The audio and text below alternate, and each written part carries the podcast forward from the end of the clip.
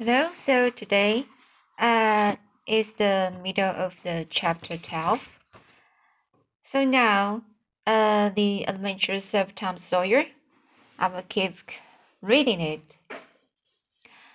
Peter sprang a couple of yards in the air and then delivered a wall whoop, a wall whoop, and set off round and round the room, banging against the furniture, upsetting floor flower pots, and making general havoc. Next, he, do, he does up his hind, his hind feet, and pranced around in a frenzy of enjoyment, with his head over his shoulder, and his voice proclaiming his um appreciable happiness. Then he went tearing, tearing, so he went tearing round the house again, spreading chaos and uh, destruction in his path. Aunt Polly enters in time to see him throw a few doubles, Somerset delivered a final mighty hurrah and sailed through the open window, carrying the rest of the flower pots with him. The old lady stood petrified, petrified The old lady stood petrified with astonishment, peering over his glasses. Tom lay on the floor, expiring with laughter. Tom, what on earth ails that Kate? What on earth ails that Kate? I don't know, Aunt, gasped the boy. Why, I never see anything like it. What did make him act so? Did I don't know, Aunt Polly. Cats was out so when we they are having a good time. They do, do they? There was something. There was something in that tone that made Tom apprehensive. Yes, ma'am, that is. I believe they do. You do? Yes, ma'am. The old lady was bending down, Tom watching with interest emphasized by anxiously. Anxiety, sorry. So, Tom watching with interest emphasized by anxiety. Tom, too late, he divined her drift. The handle of the telltale teaspoon was visible under the bed valance. Aunt Polly took it, held it up, Tom winced and dropped his eyes. And Polly raised him by the usual handle, his ear, and cracked his head soundly with her thimble. Now, sir, what did you want to treat that poor dumb beast so for? I done it out of pity for him because he hadn't any aunt.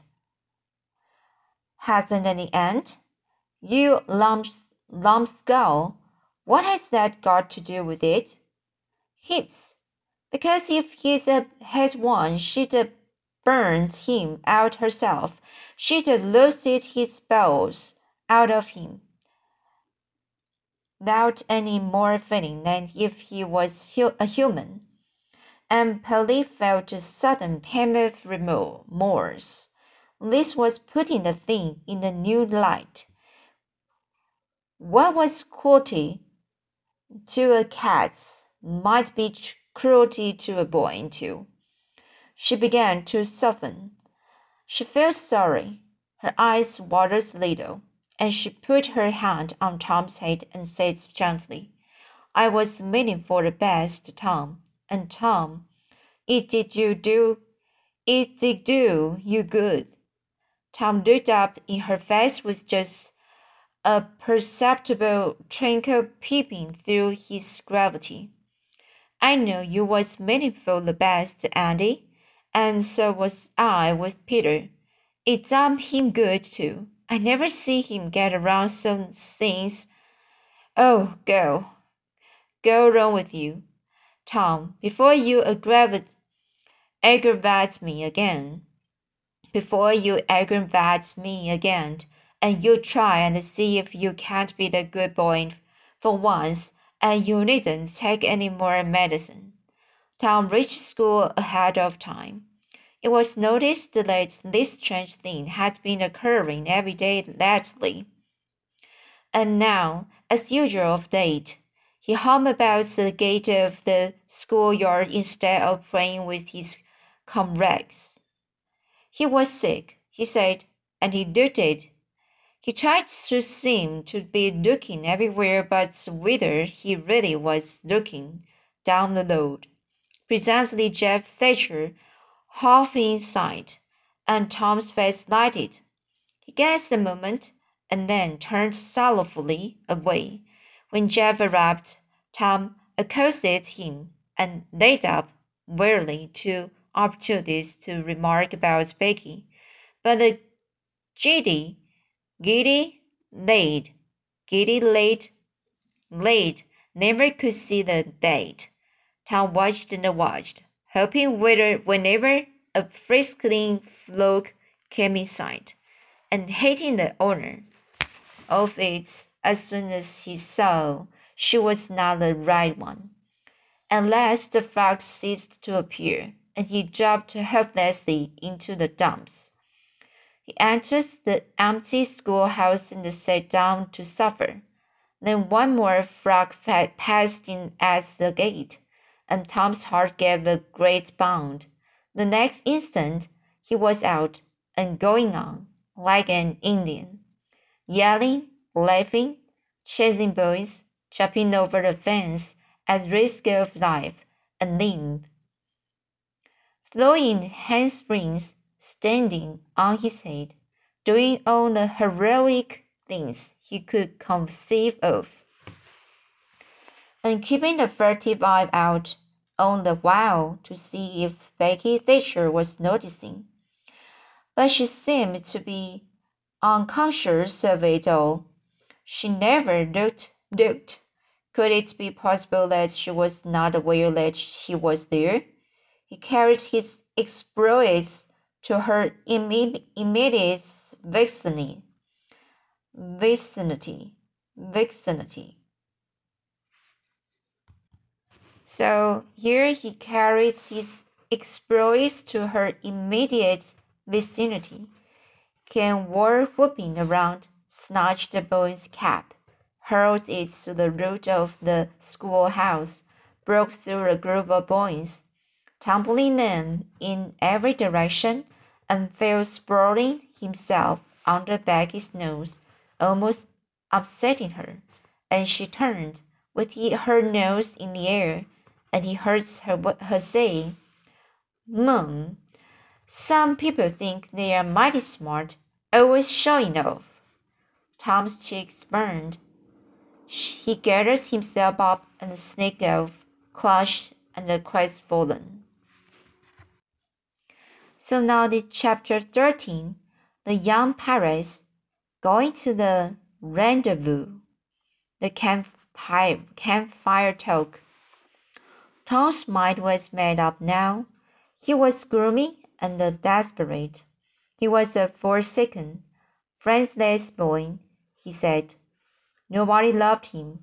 When they found out what they had driven him to, perhaps they would be sorry. He had tried to do right and get along, but they would not let them let him, since nothing would do them but to be rid of him. Let it be so, and let them blame him for the consequences. Why shouldn't they? What right had the friendless, friendless to complain? Yes, they had forced him to it at last. He would lead a life of crime. There was no choice. By this time, he was far down Meadow Lane, and the bell for school to take up tinkled faintly upon his ear. He sobbed now, to think he should never, never hear that old familiar sound any more. It was very hard, but it was forced on him. Since he was driven out into the cold world, he must submit, but he forgave him. Then the sobs came thick and fast. Just at this point, he met his soul's sworn comrade, Joe Harper, hard eyed and with evidently a great and dismal purpose in his heart. Plainly, here were two souls with but a single thought.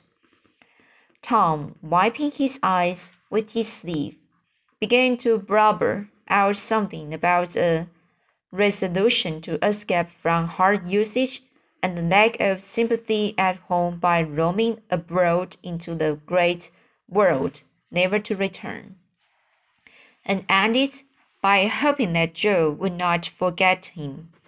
But it transpired that this was a request which Joe had just been going to make of Tom, and had come to hunt him up for that purpose. His mother had, has whipped him for drinking some cream, which he has never tasted and knew nothing about. It was plain that she was tired of him and wished him to go if she felt that way. There was nothing for him to do but but succumb. Sorry, so there was nothing for him to do but succumb. He hoped she would be happy and never regret having driven her poor boy out into the unfeeling world to suffer and die. As the two boys walked sorrowing, alone, they made a new compact to stand by each other and be brothers and never separate till death relieved them of their troubles. Then they began to lay their plans. Joe was for being a hermit and living on crusts in the remote cave, and dying sometime of cold and want and grief. But after listening to Tom, he conceded, he conceded that there were some cons conspicuous advantages about the life of crime, and so he consented to be a pirate. Three miles below St. Petersburg, at the point where the Mississippi River was a trifle over a mile wide. There was a long, narrow, wooded island with a shadow bar at the head of it, and this offers well as a rendezvous. It was not inhabited. It lay far over towards the further shore, abreast the dense and almost wholly unpeopled forest. So Jack, Jack Jackson's islands were chosen, who were to be the subjects of their par- piracies, was a matter that did not occur to them. Then she hunted up Huckleberry Finn, and he joined them promptly. For all careers were one to him, he was indifferent. They presently separated to meet at a lonely spot on the river bank two miles above the village at the very hour, which was midnight. There was a small log raft there, which they meant to capture. Each would bring hooks and lines, and such provisions as he could steal in the most dark and mysterious way, as became outlaws. Outlaws became outlaws and before the, afternoon was done, they had uh, managed, managed to enjoy the sweet glory of spreading the fact that pretty soon the town would hear something. All who got all who got this vague hint were cautioned cautioned to be mum and wait. About midnight, Tom arrived with the boiled ham and a few travels, and stopped in the dense undergrowth on a small bluff overlooking the meeting place. It was starlight and very still. The mighty river lay like an ocean at rest. Tom listened a moment, but no sound disturbed the quiet. Then he gave a low, distinct whistle. It was answered from under the bluff. Tom whistled twice more. These signals were answered in the same way. Then the guard's voice said, Who goes there? Tom Sawyer, the black avenger of the Spanish Main. Name your names. Huck Finn, the red-handed, and Joe Harper, the terror of the seas. Tom had furnished, furnished, sorry, Tom had furnished these titles from his favorite literature. These will give the countersign.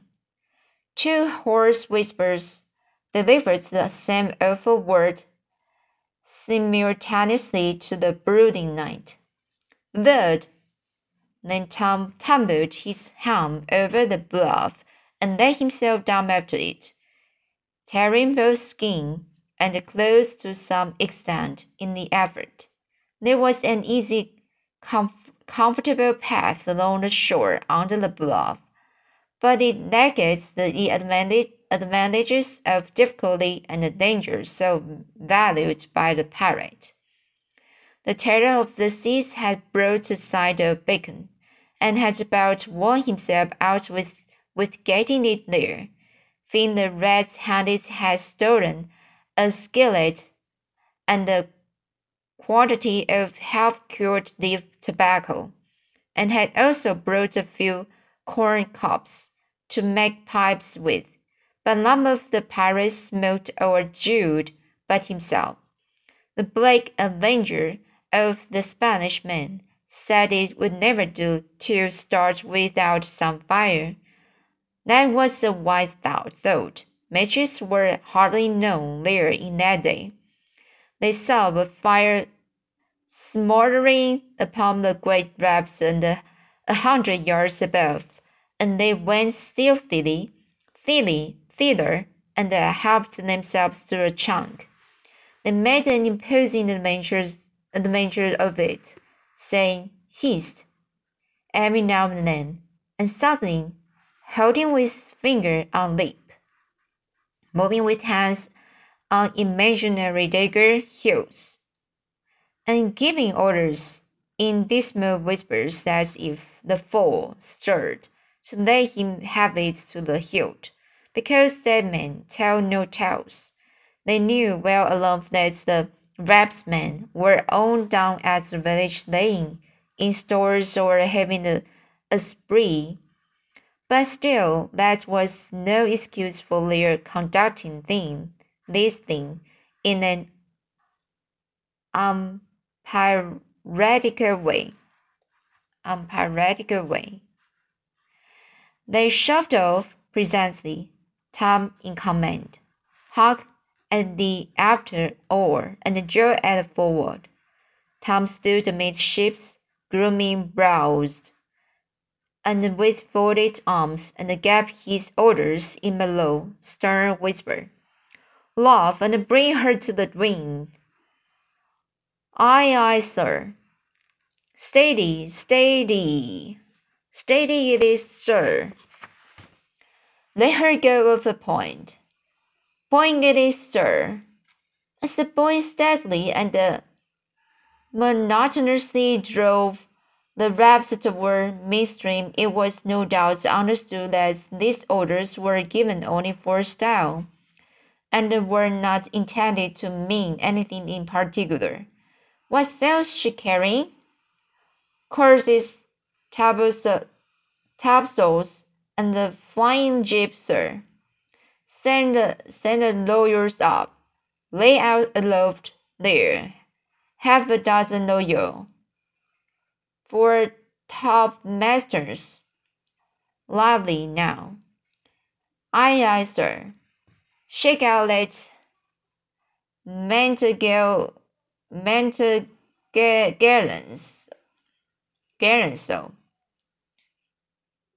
Mentagellans, so so. She's in the braces now. Her her hitties. Now my heart is. I sir. Helen Ollie hard port. Stand by to meet her when she comes. Port, port. Now, man, with the wheel, steady. Steady it is, sir. The raft drew beyond the middle of the river. The boys pointed her head right, and they lay on their oars. The river was not high, so there was not more than a two or three mile current. Hardly a word was say, said during the next three quarters of an hour. Now the raft was pacing before the distant town. Two or three glimmering lights showed where it lay, peacefully sleeping, beyond the vague vast sweep of star-gemmed water, unconscious of the tremendous event that was happening. The Blake uh, Avenger stood still with folded arms, looking his last upon the scene of his former joys and his later sufferings, and wishing she could see him now, abroad on the wild sea, facing peril and death with dauntless heart, going to his doom with a green, green smile on his lips. It was but a small strain on his imagination to remove Jackson's Island beyond eyeshot of the village and so he looked his last, with a broken and a satisfied heart. The other pirates were looking their last too, and they all looked so long that they came near letting the current drift them out of the range, range of the island. But they discovered that danger in time, and made shift to avert it. About two o'clock in the morning, the raft grounded on a bar two hundred yards above the head of the island, and they waded back and forth until they had landed their freight. Part of the little raft's belongings consisted, consisted of an old sail, and this they spread over nook in the bushes for a tent to shelter their provisions, but they themselves would sleep in the open air in good weather, as became outlaws. So that's it today. Um, I will just uh, try in the next paragraph. The, uh, is the now is the uh, in the middle of the chapter three, 13. So that will uh, let me just uh, um, try to read following chapters as soon as possible. And uh, I think this uh, this book is a thick book, but you need the patience to finish it right. Um, so okay, so that's it today, and see you next time.